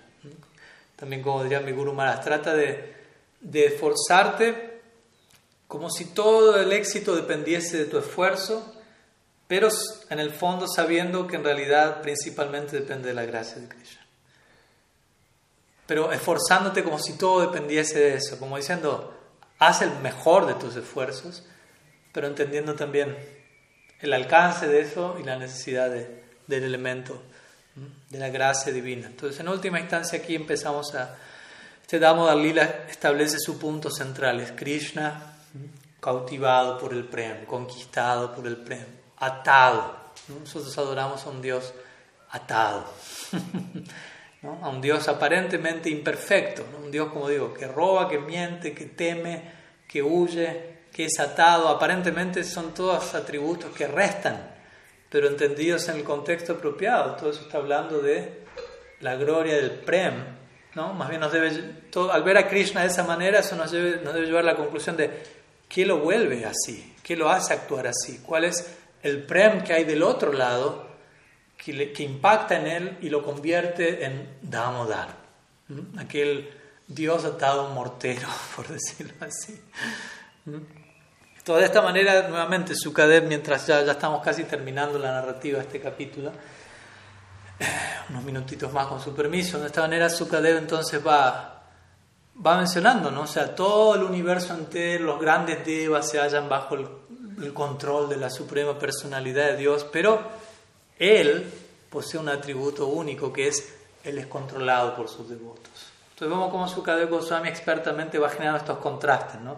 Nos sumerge en la intimidad de Brendan y de repente no olvidemos quién es Él, grandes devas, orando bajo los grandes administradores del cosmos, del universo, todos están buscando un vestigio de misericordia de un, del polvo de sus pies de loto, pero Él en está siendo controlado por sus devotos. Entonces, esa es la, el atributo que Cristo está manifestando en este lila, que obviamente se va a manifestar a lo largo de todo el Braja Lila, con sus amigos, con las gopis, con los gopas, pero aquí de, partida en el Kumar Lila con Yashoda claramente lo está mostrando. Y eso es lo que estamos adorando a diario aquí.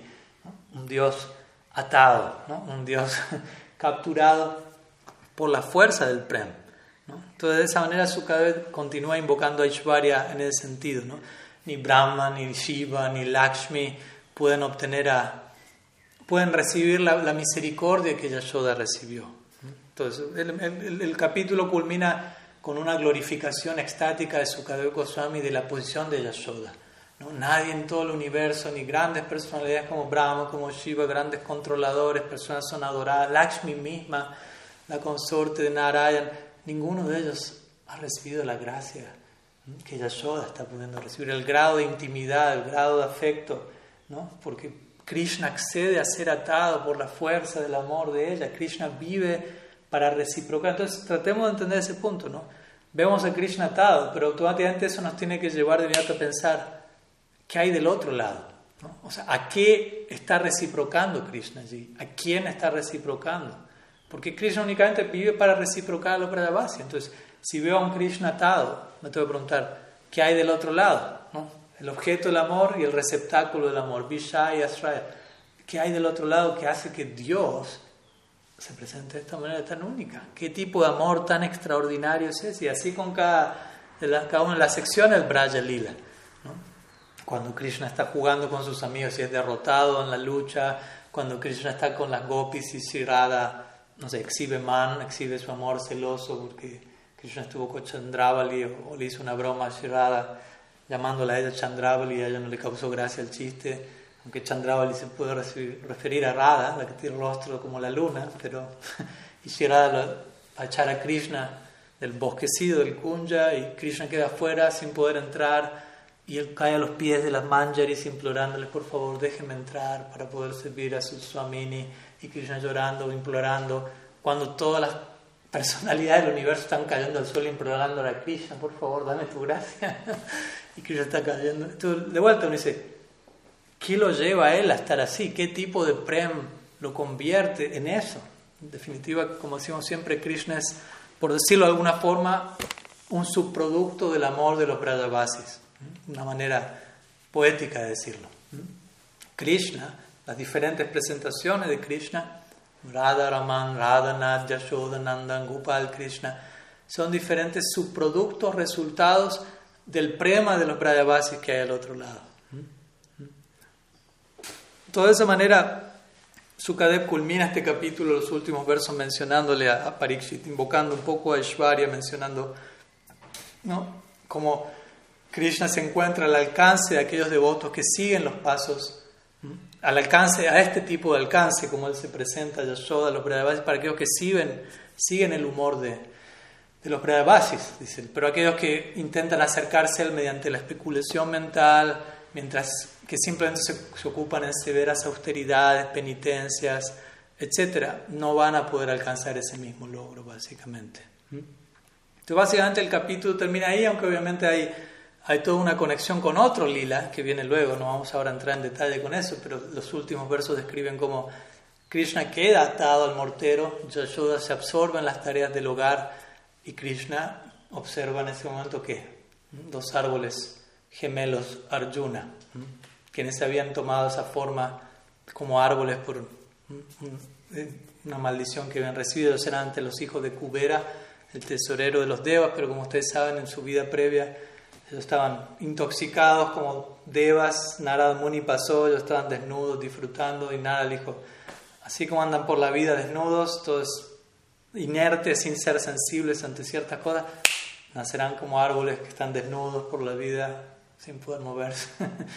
Entonces, Nala Kubar y Mani Griva era el nombre de estos dos hijos de Kubera y quien, como vemos, habían nacido en, en esta forma en el Krishna Lila. Entonces vemos la maldición de Narda ocultaba una bendición que era nacer en el Prakat Lila de Sri Krishna. Y, y, bueno, como saben, no voy a entrar en detalle, pero básicamente la historia después continúa de la manera en que Krishna atado al mortero, él pone el mortero entre esos dos árboles y de vuelta, siendo un pequeño bebito atado aparentemente ordinario, gateando tira dos árboles gigantes abajo, lo cual nuevamente invoca a Ishvarya.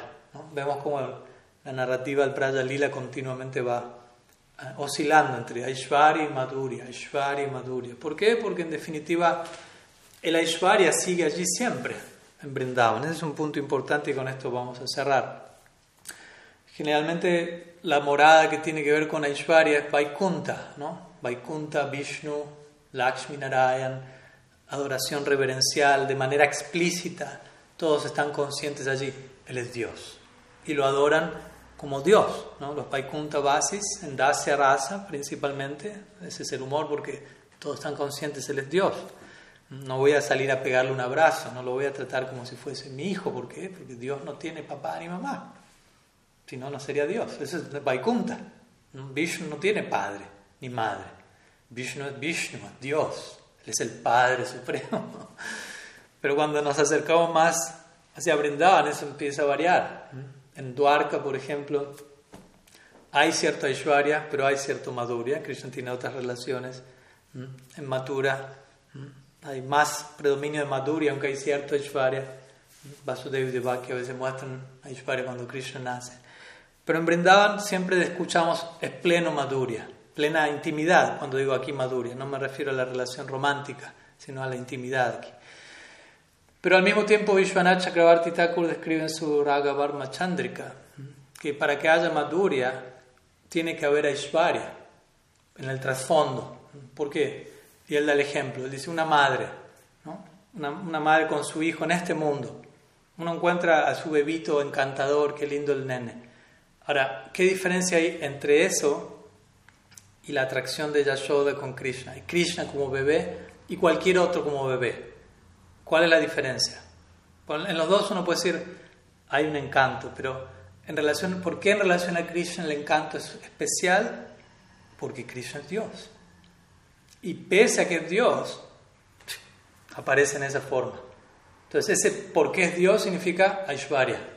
O sea, él sigue siendo Dios, pero eso queda completamente cubierto y él aparece maduro. ¿no? Vishwanath da el ejemplo de si uno tuviese como un pote de leche que está hirviendo y uno arroja una, como una brizna de hierba, una pajita, hace pote de leche.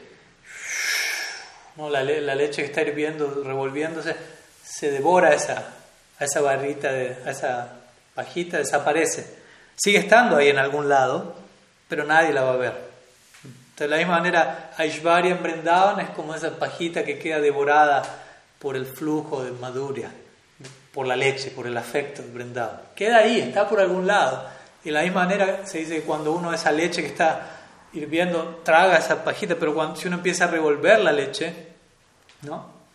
Si uno empieza a revolver, si cambia el fuego, quizá aparece esa pajita. De la misma manera, cuando en hay separación de Krishna, como estamos viendo en el Gita, ese es otro movimiento que hace que la Ishwarya a veces salga a la superficie. Los mismos Brayavasis a veces incluso pueden expresarse en esos términos, como vamos a ver las gopis en separación de Krishna. Ves, por ejemplo, Radharani cuando está en separación de Krishna hablándole al abejorro, ella le empieza a decir al abejorro, considerando al abejorro como un agente de Krishna. Yo conozco a tu amo, tú viniste a representarlo a pero yo conozco cómo en sus vidas, en sus encarnaciones previas, él, es, él no tiene buena fama. ¿no? Él, él, él, como en su encarnación como Ramachandra, él le lanzó una flecha por la espalda a Bali y lo mató como si fuese un cazador, a un mono. Un cazador ni siquiera mata a un mono, ¿no? Y lo hizo de esa manera. Luego le cortó la nariz a Surpanaka y, y le arruinó todo el, futuro, ya no se va a poder casar con nadie, pobre ella. Y luego apareció como Vamana, como un pequeño brahmana supuestamente pidiendo caridad, pero luego saqueó todo lo que Bali Maharaj tenía. Entonces yo ya conozco las encarnaciones previas de tu, de tu Krishna, le decía el abejorro. Así que sé que qué engañador que el punto de Radharani está hablando de Krishna, está mencionando todos sus, todos sus eh, avatares, esos Aishvarya. Pero ella lo hace de tal manera que eso nutre su maduria, nutre su relación amorosa particular. Entonces, eso es lo único, la característica única en Brindavan. Que incluso si la Aishvarya sale a la luz, como dijimos hoy, si alguien le dice a Yashodananda, tu hijo es Dios, incluso para ellos, si ellos aceptasen eso, que no lo hacen, pero sí lo harían, eso aumentaría su vatsalya, no, no lo interrumpiría. como el ejemplo en este mundo, ¿no? Si, si, una madre en este mundo tiene su hijo y ella ama a su hijo como madre y alguien le dice, tu hijo se volvió el presidente de la nación. Entonces para la madre eso no va a generar distancia con su hijo, más bien va a potenciar su vatsalia. Ay, mi hijo se volvió el presidente. la parte de mi hijo va a incrementar en ella, ¿no? Mi ah, se volvió presidente. Ay, mi hijo, qué especial, qué lindo mi hijo. Entonces, similarmente funciona en Brindavan. Incluso cuando la idea de que Krishna es Dios o puede ser Dios surge, eso potencia el sentimiento respectivo de cada Brajavasi, Vatsalya, Madhurya, etc. Entonces vemos, es todo un, todo un universo muy particular, Brindavan, toda una psicología muy única a la cual obviamente somos invitados a participar y bueno, el día de hoy queríamos compartir algunas palabras como una extensión de esa invitación, de esa participación. Así que esperamos que, que haya sumado y que sea una, meditación apropiada para todos ustedes en este mes de Kartik. Muchísimas gracias. Y bueno, antes de terminar, si tiene alguna pregunta, dejamos cinco minutitos para responder brevemente alguna consulta. Aquí hay una pregunta en el chat y aquí hay una también en vivo. Vamos un segundo la del chat brevemente y continuamos si hay alguna otra consulta. Alejandra ah, Martínez, desde Bogotá, pregunta, ¿qué significa ofrecer la velita a Damodar? Algunas recomendaciones en cuanto a la práctica para este mes. Pues la velita, como mencionamos, la, la llama representa luz. Y luz también representa calor, la llama, afecto. ¿no? Luz, por un lado, significa conocimiento, la luz disipa la oscuridad. Entonces es una manera de, de hablar en términos de, de, acercarnos al Ser Supremo con una actitud iluminada, ¿no? a través de un conocimiento, como decimos, no acercarnos a Damodar de un lugar sentimental, ignorante, sino de la mano del conocimiento revelado que nos ilumina en cuanto a qué es este Damodar Lila, qué es Yashoda, qué es Damodar. Entonces hay luz, hay conocimiento, pero también hay calor, afecto, en otras palabras. Entonces, básicamente, así como en la oscuridad uno no puede ver al, objeto de su afecto y la lamparita nos ayuda a determinar más claramente al objeto del afecto y vemos al objeto del afecto a través de la luz de la lámpara y del calor de la lámpara, de la misma manera la simbología sería que de la misma forma yo en mi corazón la llama de mi devoción pueda crecer y en la medida que esa llama, de, esa luz del afecto crezca, en esa medida voy a ver a Krishna correctamente. ¿no? O sea, vamos a ver correctamente a Krishna en la medida que el calor de, ese fuego crezca, ¿no? a la medida que, que la calidad de nuestro afecto se vaya avivando, más claramente vamos a poder contemplar al objeto de nuestro amor, más Krishna va a aparecer ante nosotros en nuestra vida. Entonces todo eso está simbolizado en, el ofrecimiento de esta mechita, ¿no? implorando por esa gracia para ser bendecidos en esa dirección. Y en cuanto a recomendaciones, en cuanto a práctica para este mes, pues eso es algo que uno más bien tiene que determinar con, con su propio guía, ¿no? Generalmente muchas veces el, el, discípulo va a recibir alguna guía particular de su guru, ¿no? Por lo tanto no es algo así que todos hagan lo mismo, pero generalmente, porque en algunos casos también puede alguien no tener un, guía aún oficialmente, pero generalmente lo que se recomienda es tratar de, obviamente por un lado, de, conectarnos con, con, este tipo de narrativas, ¿no? con lo que está ocurriendo, con lo que se celebra, y, hay, y es un mes con varias festividades Vaishnavas, como quizás ya saben, entonces tratar de, de captar nuestra, ocupar nuestro tiempo y energía en, en este Shravan, Kirtan, escuchar, hablar acerca de esto, cantar, kirtan, lilas acerca de estos tiempos y, y eso va a llevar a Shmaran, va a ir ocupando más y más nuestra mente. Y bueno, lo que estemos haciendo, poder tratar de intensificarlo en, calidad sobre todo, ¿no? Porque a veces también, a veces, no necesariamente hay que hacer algo más, ¿no? A veces también uno puede tener esa, como esa estructura, ¿no? Bueno, viene Kartik, sí o sí tengo que sumar algo o hacer algo más o hacer algo menos, ¿no? Hay de todo. Algunos piensan más siempre hacer algo menos, ¿no? Menos en el sentido de, no sé, voy a comer menos, voy a dormir menos, voy a dejar de hacer tal cosa que hago siempre. Y no digo que no se pueda hacer eso, pero cuidado con concebir todo esto como hacer, dejar de hacer algo, cuando la conciencia de Krishna no tiene que ver con hacer de menos, sino hacer más, no con desapego, sino con apego a Krishna. Y eso va a generar desapego a lo otro. Porque si no, en el nombre de, de volverme muy austero, etcétera, puedo endurecer mi corazón o también terminar enorgulleciéndome, ¿no? volviéndome una máquina de penitencia, por decirlo así. Y, y, y, muchas veces sutilmente que los demás se enteren de lo que estoy haciendo, cuando también una, una, un código en cuanto a cómo llevar estos votos es que uno no debe compartir estos votos de manera pública.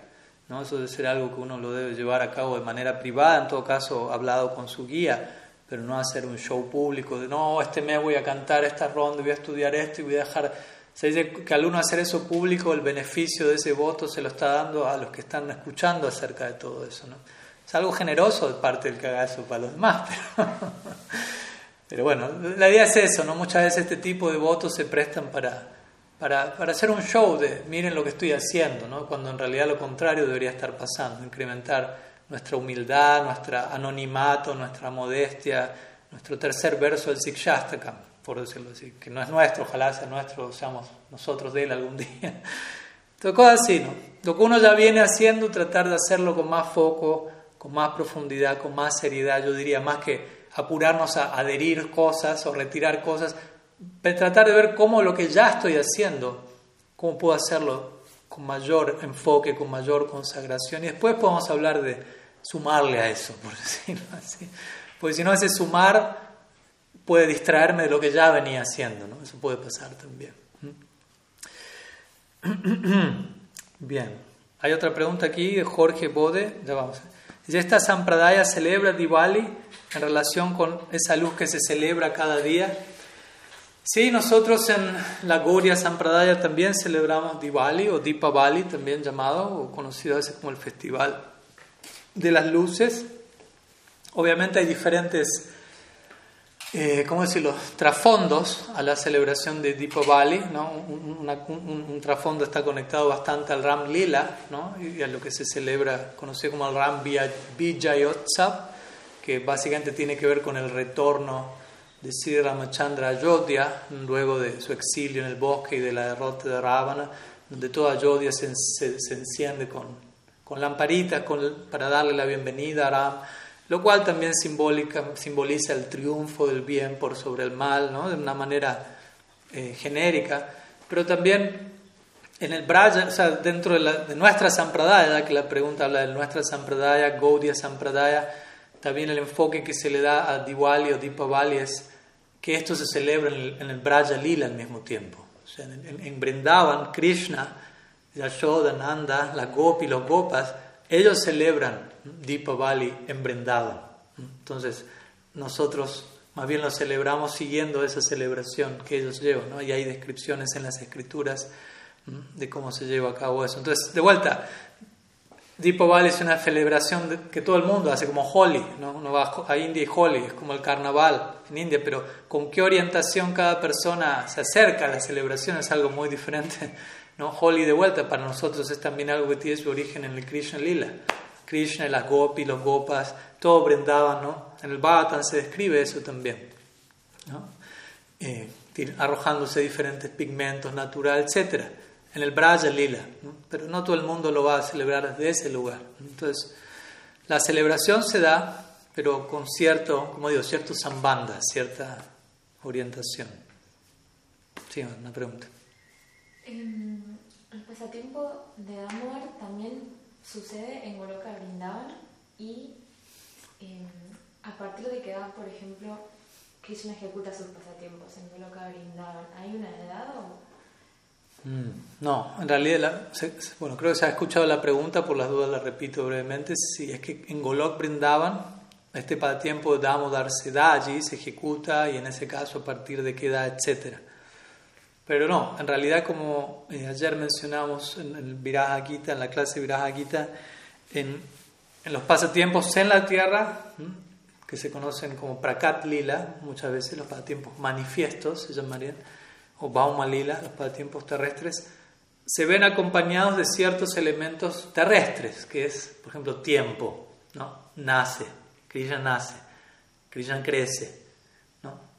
Va pasando el tiempo, Krishna empieza a gatear, empieza a caminar, empieza a hablar, ¿no? El Bhagavatam va describiendo todo esto en detalle. Como decíamos, pasa de Kumar, ¿no? Pauganda, Kishore, ¿no? sus padres, sus amigos, las gopis. Va. ¿Mm?